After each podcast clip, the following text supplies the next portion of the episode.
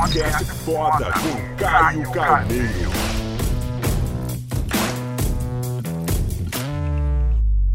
Galera, no Papo Foda de hoje, eu me sinto honrado por conversar com umas pessoas que mais me inspira hoje na atualidade. O grande mestre, Mário Sérgio Cortella. Oh, você sabe Obrigado. que a noção de mestre, Caio, sempre me agrada. A palavra mestre, seja os que eu tive, seja aqueles que eu partilho a vida e quando sou chamado, porque a noção de mestre ela não é só respeitosa, ela é carinhosa também. Justo. né? E eu aprecio. Às vezes ela pode ser irônica, né? Tal como o cara fala, e aí, doutor? Né? Entendi. E aí, doutor? Né? E aí, excelência?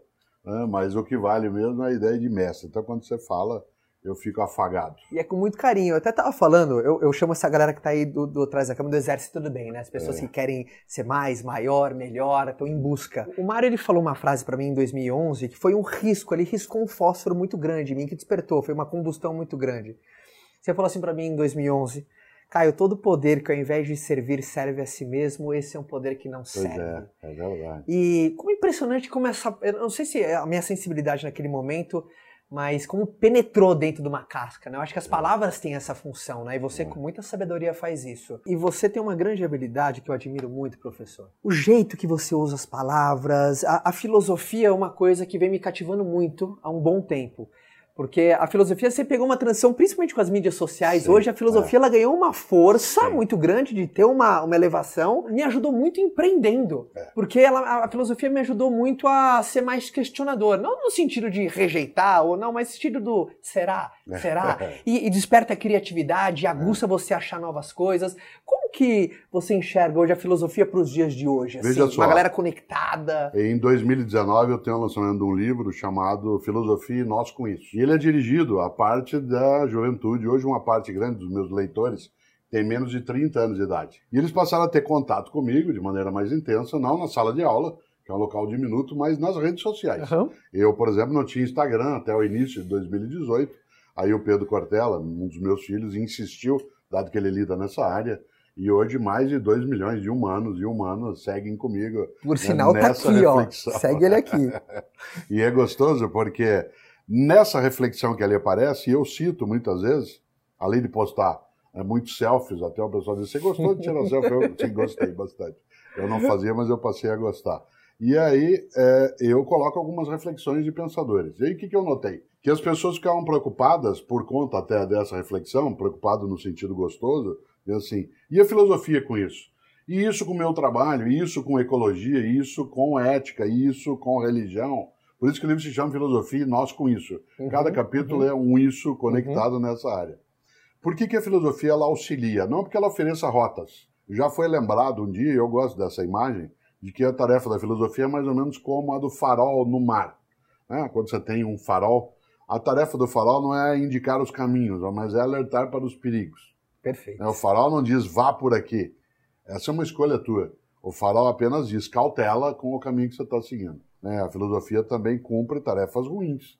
Em vários lugares, em vários tempos da história, ela esteve ao lado do homicídio, ao lado da marca negativa da convivência, Uhum. né, da repressão, forma de violência contra outros seres humanos, mas nem toda ela e nem o tempo todo. Uhum. Uma parte da filosofia hoje, ela cai firmemente no campo daquilo que é necessário para quem quer fazer melhor algo, que é o que eu chamo de suspeita, que é ficar se indagando sobre as coisas, Uhum. não como forma de negá-las, mas de confirmá-las ou recusá-las naquilo que elas têm né, de aceitável ou descartável. Por isso, a filosofia ela funciona, como eu dizia, para ela dizer assim, pense melhor, reflita. Quando eu, no Instagram, quando eu faço uns cartazinhos, eu escrevo à mão em vermelho, né? Será? Muita gente quer saber assim, por que, que você coloca esse será?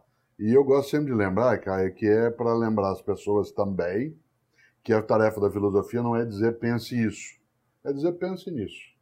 E alguém que queira empreender, construir uma vida, um projeto, um negócio, uma partilha, precisa ser capaz, antes de mais nada, de refletir. E a ideia de reflexão, ela significa que eu não posso né, imaginar que só eu tenho a resposta e só eu tenho o caminho.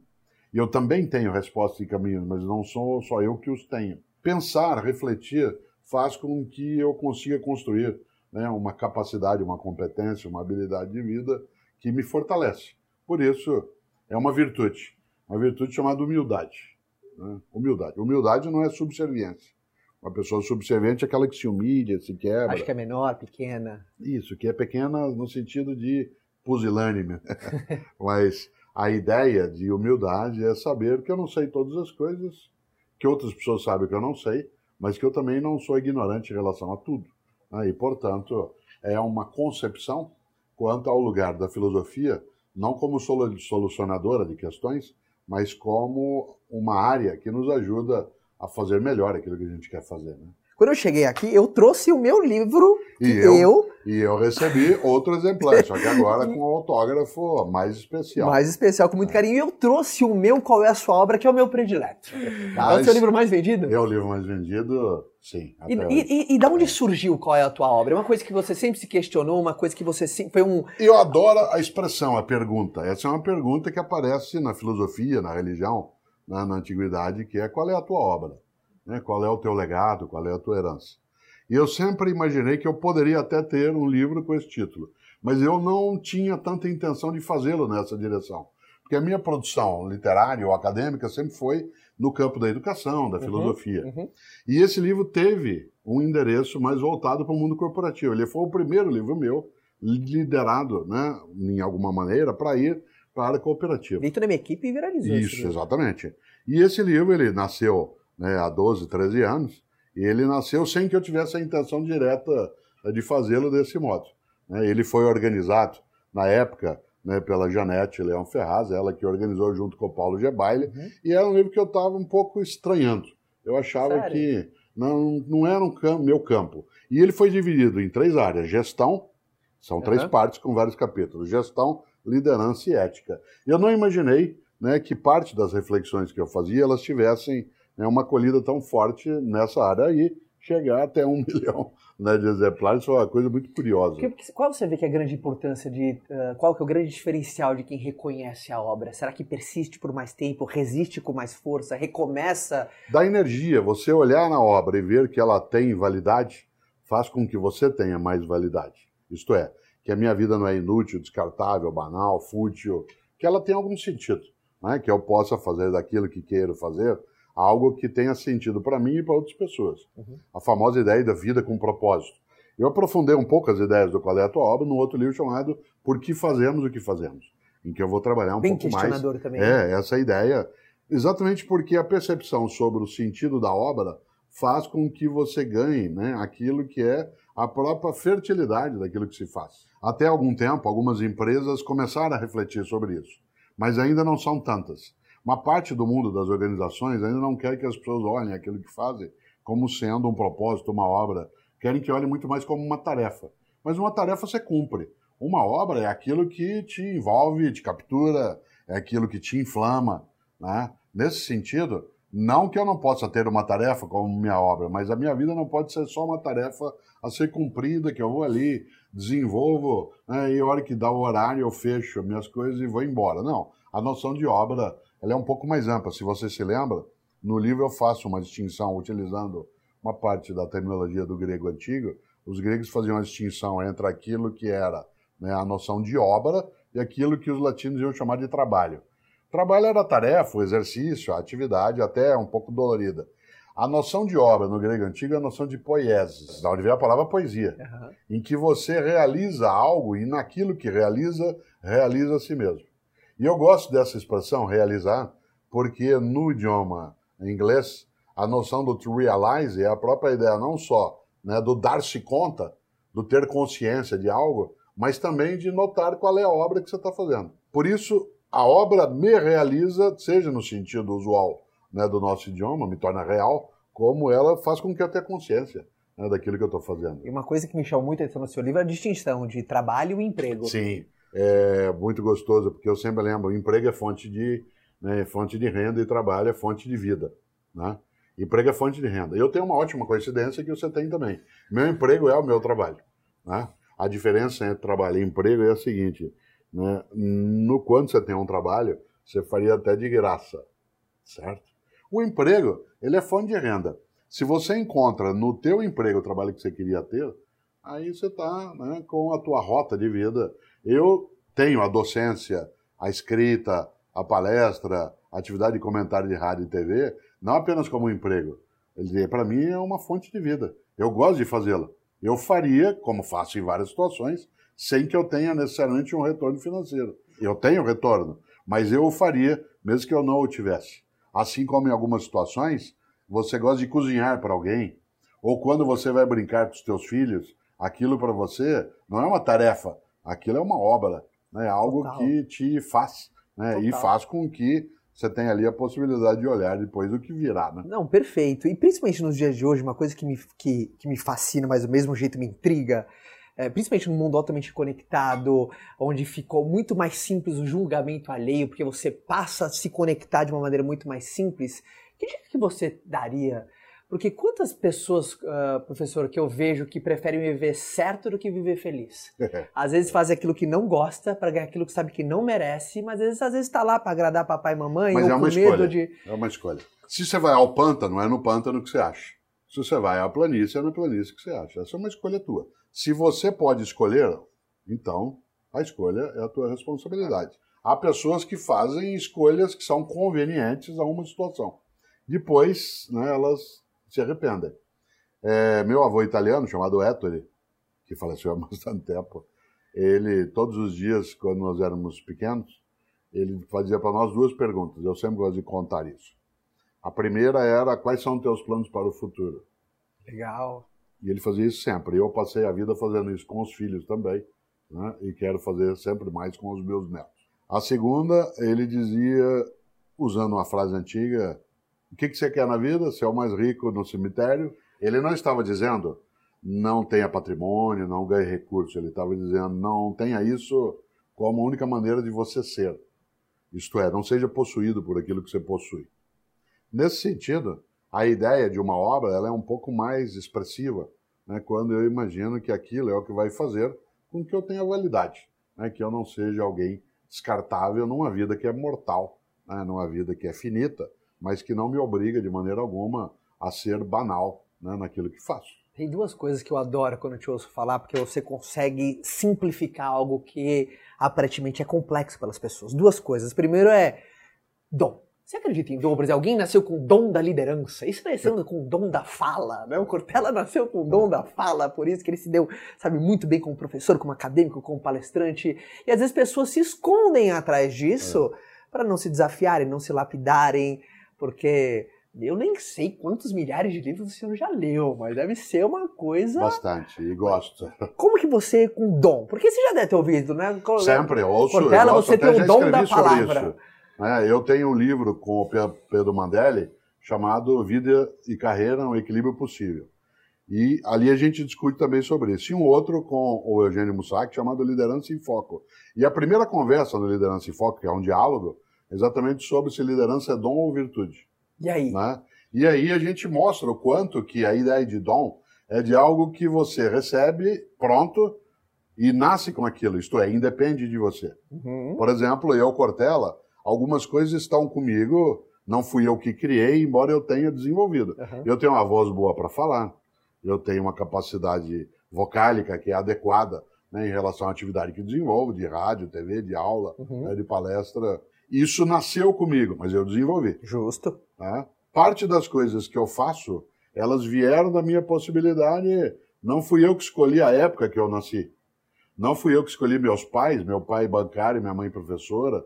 Não fui eu que escolhi aos 13 anos de idade, sair de Londrina, que é minha cidade, e vir viver na maior cidade do país, que é São Paulo. Uhum. Não fui eu que escolhi né, a época em que eu cresci durante os anos 60 e 70, em que a discussão sobre o propósito, a vida, a importância de não ser consumido né, por aquilo que a gente consumia viesse tanto à tona. Essas escolhas não foram minhas. Escolha minha foi eu pegar aquilo que eu já tinha e fazer algo que eu pudesse ser autor, isto é, um processo de autoria. Por isso, eu não acho que exista, por exemplo, o dom da liderança. A liderança é uma prática a ser desenvolvida.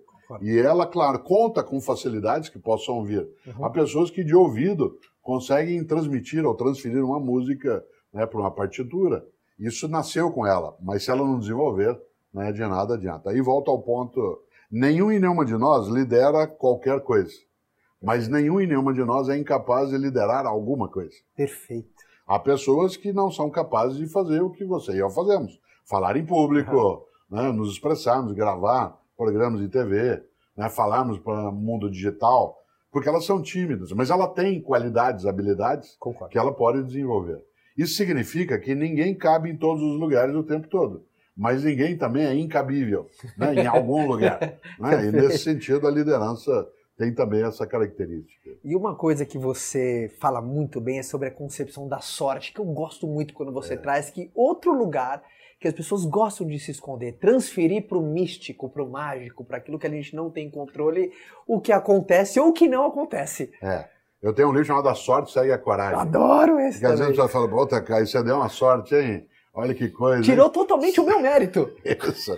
Que sorte que você tem. Claro, às a vezes... noção de sorte, ela tem um sentido para nós de ocasião, de circunstância. Uhum. Eu descrevi há pouco, falando contigo, algumas situações que não fui eu que escolhi. Nisso eu dei sorte. Mas de nada adiantaria eu ter essa circunstância.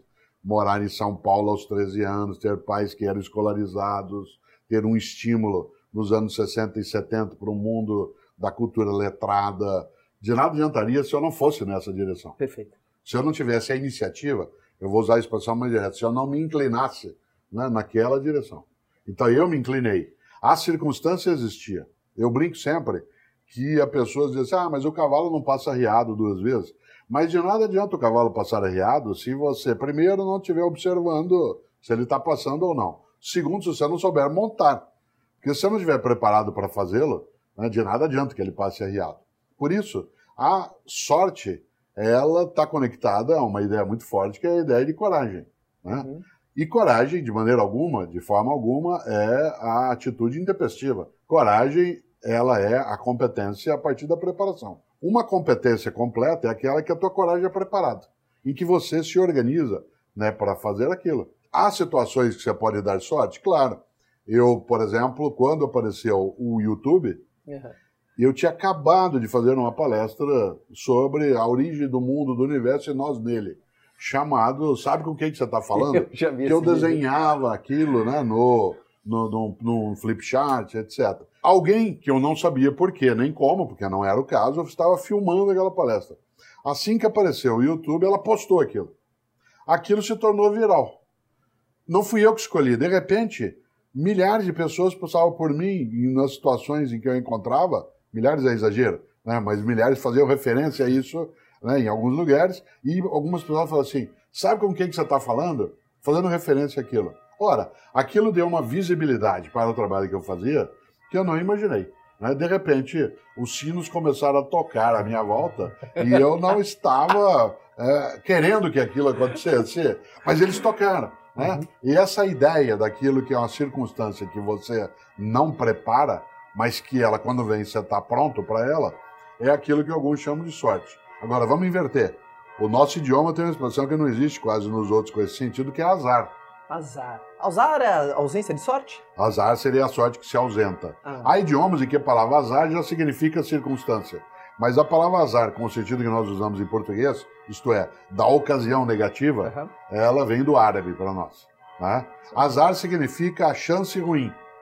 Sorte seria para nós a chance boa. Uau. Há vários idiomas, a palavra sorte tem um sentido duplo, de azar e de sorte. Mas nós não, nós usamos a noção de azar para justificar. Poxa, ninguém gosta de mim, olha que azar que eu dei, fui pegar logo esse chefe, olha a economia, olha como é que está o Brasil, e de repente tudo é desculpa para que não se dê o passo. Tudo isso que eu mencionei, a economia, o país, a chefia, a condição, a área, tudo isso é algo a ser levado em conta. Mas isso não é um impeditivo. Isso é uma circunstância que você tem que levar em conta. Por exemplo, o mercado de livros no Brasil ele está com algumas turbulências. Uhum. Isso significa que você que escreve e eu que escrevo, eu não sento e choro. Eu levanto e enfrento. Perfeito. Vou atrás, procuro, vou buscar uhum. alternativas. Aí eu, por exemplo, quase não tinha e-books ou o livro digital não estava no meu circuito.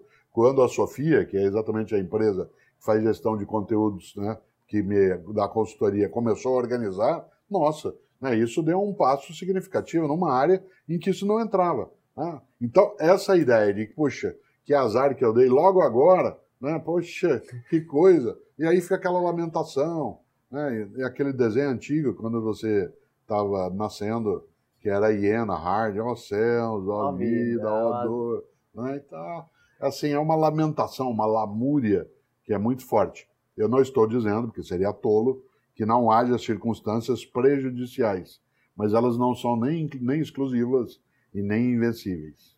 Uma coisa até de curiosidade. Que dica que você daria para alguém que tá começando agora ou tá no bem, independente da estação que o cara tá vivendo, se uma primavera, verão, outono, inverno, mas algo que sempre foi uma qualidade do professor que sempre te auxiliou muito na tua trajetória. Olha, uma frase dos antigos que eu gosto demais, é um conselho que parece óbvio, não é. Que dizia: eh, não há mal que sempre dure, nem bem que nunca se acabe.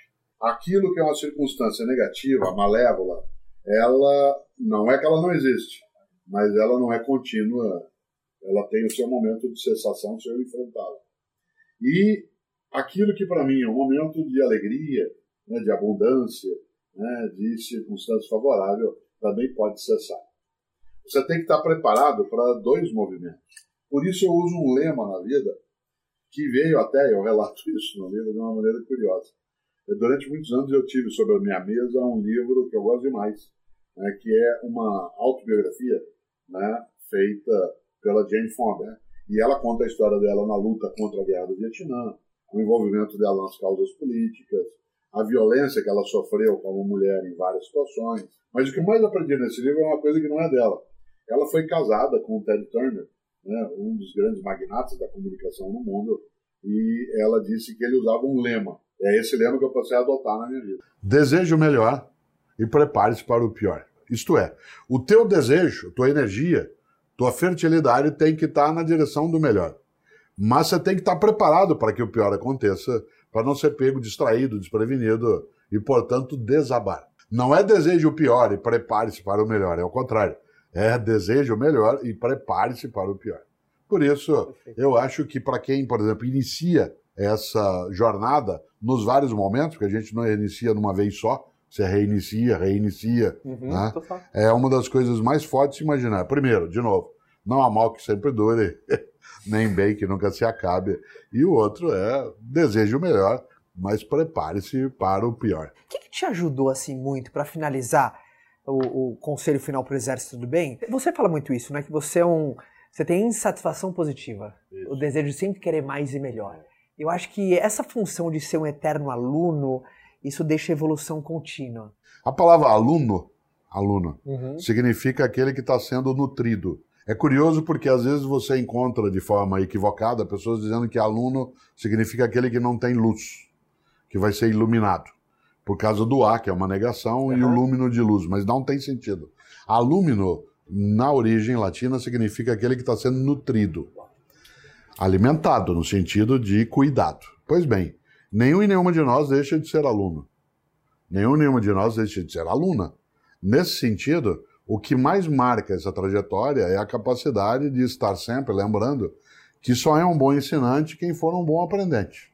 E estar aprendendo de modo contínuo, há nela um requisito, é você ter uma curiosidade grande pelas coisas. É você imaginar que há muita coisa para saber, que eu ainda não conheço, e que seria bom se eu pudesse saber. Não todas as coisas, porque nenhum de nenhuma de nós saberá tudo, mas aquilo que importa para a trajetória né, que eu desejo. Por isso, né, quando alguém me pergunta o que, que você faz, eu digo eu sou um maior aprendiz. Assim como a legislação tem toda uma série de regras para o menor aprendiz, eu sou um maior aprendiz. É, Marião, que bom. pra galera que tá Ó. vendo, o que, que é foda pra você, Marião? Pra Olha, gente fechar o vídeo aqui, ó. É a que que capacidade foda? da Ah. gente fazer da vida algo que é alegria. Mas alegria não é um estado de tolice. Uma pessoa alegre o tempo todo é tonta, ela não está alegre. né? Não há razão para ficar alegre o tempo todo. Mas quando há, fique. Aí sim. Aí você marca teu caminho nessa rota. E essa alegria não vem de uma bobagem qualquer. Ela vem da vida que se coloca, né, da possibilidade da partilha. E hoje, por exemplo, uma das coisas que eu mais aprecio é colocar exatamente, por exemplo, no, no canal do Cortella, tá? a ideia das pessoas olharem, inclusive a mim, em outros tempos. Né? O baú do Isso, Cortella, o baú né? do Cortella, que era o baú do Raul Gil, do Raul Gil não, do Raul Seixas. Né? a ideia daquelas coisas que faz com que a gente possa fazer com que as pessoas elas se sintam mais reflexivas, mais pensantes. Aí sim, a gente vai, para usar a expressão que você usa na capa do livro, vai penetrando nas mentes e caminhos. Obrigado demais. Obrigado, viu? Obrigado, mestre. Ó, todos os canais do grande professor Mário Sérgio Cortella estão aqui. Se você não acompanha ele, para o que você está fazendo agora, dá um stop nesse vídeo e vai lá. Conteúdo incrível. Continua com as suas selfies, com os cartãozinhos, com os caras, sempre com Será, para sempre desenvolver esse, esse modo questionador. E obrigado. Obrigado, Todo mundo agradece por tudo que você Grato. faz, viu? Um forte abraço a todos, até o próximo vídeo. E eu vou continuar aqui com esse general desse exército. Tudo bem. Tchau. Quer continuar esse bate-papo comigo? Então eu vou te esperar lá no meu canal, tá?